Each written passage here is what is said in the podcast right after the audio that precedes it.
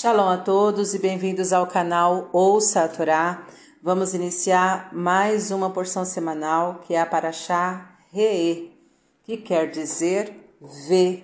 Essa Paraxá inicia no capítulo 11 de Devarim, no versículo 26, e ela vai até o, vers o versículo 17 do capítulo 16. A primeira aliá inicia no capítulo 11, 26 e nós vamos ler até o versículo 10. Vamos abrahar? Baruch atah Adonai, Eloheinu melech haolam, asher barabanu mikol hamim venatan lanu et toratou. Baruch atah Adonai noten hatorá. Amém. Bendito sejas tu, eterno nosso Deus, Rei do Universo, que nos escolheste dentre todos os povos e nos deste a tua Torá. Bendito sejas tu, eterno, que outorgas a Torá. Amém. Vede que ponho diante de vós hoje a bênção e a maldição. A bênção, se obedecerdes aos mandamentos do Eterno vosso Deus, que eu vos ordeno hoje, e a maldição, se não obedecerdes aos mandamentos do Eterno vosso Deus, e vos desviardes do caminho que eu vos ordeno hoje para seguirdes outros deuses que não conhecestes. E quando te trouxer o Eterno teu Deus à terra, a qual tu vais para herdá-la, porás aos que vão abençoar o povo de fronte ao monte Gerizim, e aos que vão amaldiçoar sobre o monte Ebal. Eis que estes montes se acham além do Jordão, longe, na parte do ocidente, na terra do cananeu que habita na planície, longe do Gilgal, perto das planícies de Morê. Pois vós estáis passando o Jordão para ir e herdar a terra que o Eterno vosso Deus vos está dando, e a herdareis, e nela habitareis, e cuidareis de cumprir todos os estatutos e os juízos que eu vos dou hoje. Capítulo 12 Estes são os estatutos e os juízos que cuidareis de cumprir na terra que o Eterno, Deus de vossos pais, vos deu para herdá-la por todos os dias que viverdes sobre a terra. Certamente destruireis todos os lugares em que serviram as nações que vós herdareis, os seus deuses, que estão sobre os montes altos e sobre as colinas, e debaixo de toda árvore frondosa. E derrubarei seus altares e quebrarei seus altares monolíticos, e suas árvores idolatradas queimareis no fogo, e as esculturas de seus deuses cortareis e fareis perecer os seus nomes daquele lugar.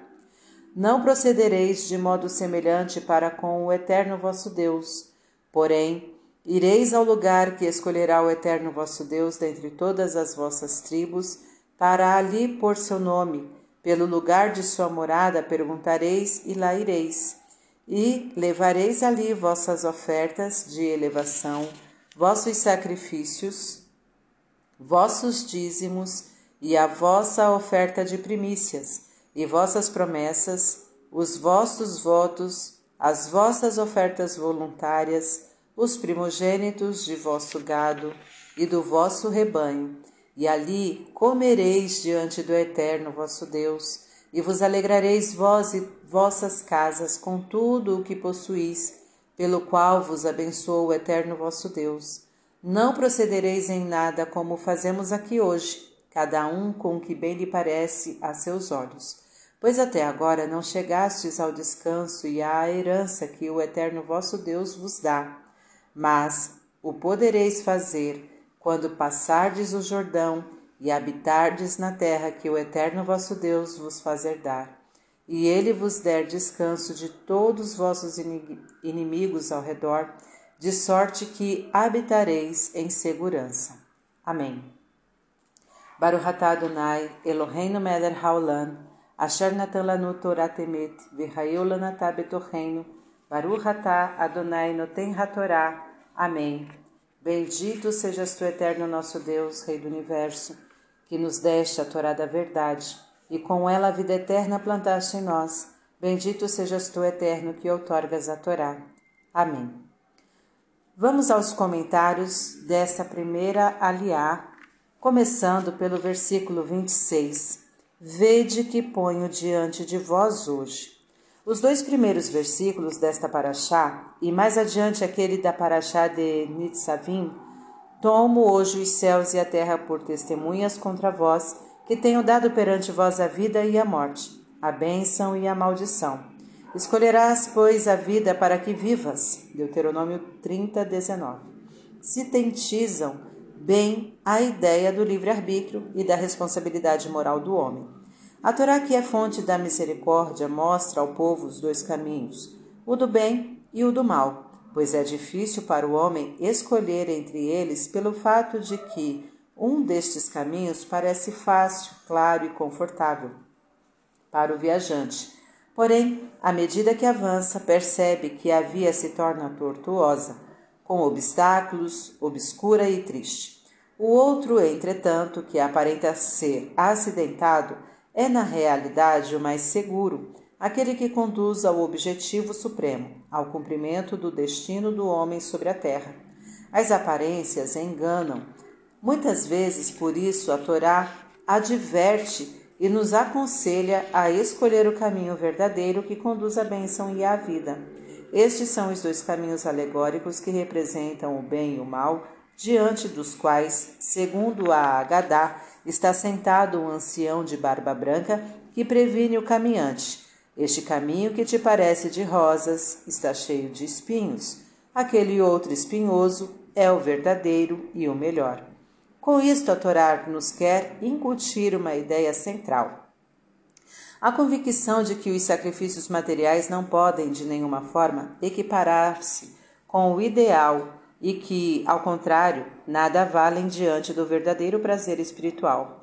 Talvez as mitzvot exijam de nós sacrifícios e resignação e nos imponham deveres e obrigações, mas isso resultará pesado somente se não existir uma convicção interna, uma verdadeira fé. Se, contudo, soubermos o porquê e a finalidade, se estivermos convencidos de estar cumprindo o mandamento divino, não importarão sacrifícios nem penúrias. Comentário do versículo 1 do capítulo 12. No primeiro versículo deste capítulo, notamos uma particularidade. A expressão terra está repetida mais uma vez se emprega a palavra aretz e outra adamá, com Aretz, a Torá se refere a Eretz, terra de Israel, enquanto Adamá significa toda a terra. A observância dos preceitos da Torá, exceto alguns, não se limita somente a Eretz Israel, mas deve ser universal. Os povos da antiguidade acreditavam em deuses nacionais. Cada estado possuía seu deus particular. Teria jurisdição somente nele e todos deviam cumprir os seus preceitos. O monoteísmo judeu, na concepção da Torá, opõe-se completamente a essa ideia. Diante da pergunta: onde se encontra o Eterno? Responde-se: onde não se encontra? E esta é a ideia central da Torá. Ele é o lugar do universo, mas o universo não é seu lugar. Portanto, o conceito de um Deus nacional é completamente absurdo. Versículo 7: E ali comereis diante do Eterno. A Torá manda não oferecer sacrifícios em qualquer das cidades que iam ser habitadas pelas onze tribos, porém fazê-lo somente no lugar chamado Shilô, na tribo de Benjamim, e depois em Jerusalém. Poderia ser feito excepcionalmente, nos diz Rashi, pela ordem de um profeta, segundo aconteceu com o profeta Elias, que sacrificou a Deus no Monte Carmel, conforme 1 Reis 18, 30 a 39. Fim dos comentários. Tá gostando do conteúdo do canal? Então curta, comenta, compartilha. Se ainda não é inscrito, se inscreve, ativa o sininho e fica por dentro das novidades. Shalom a todos!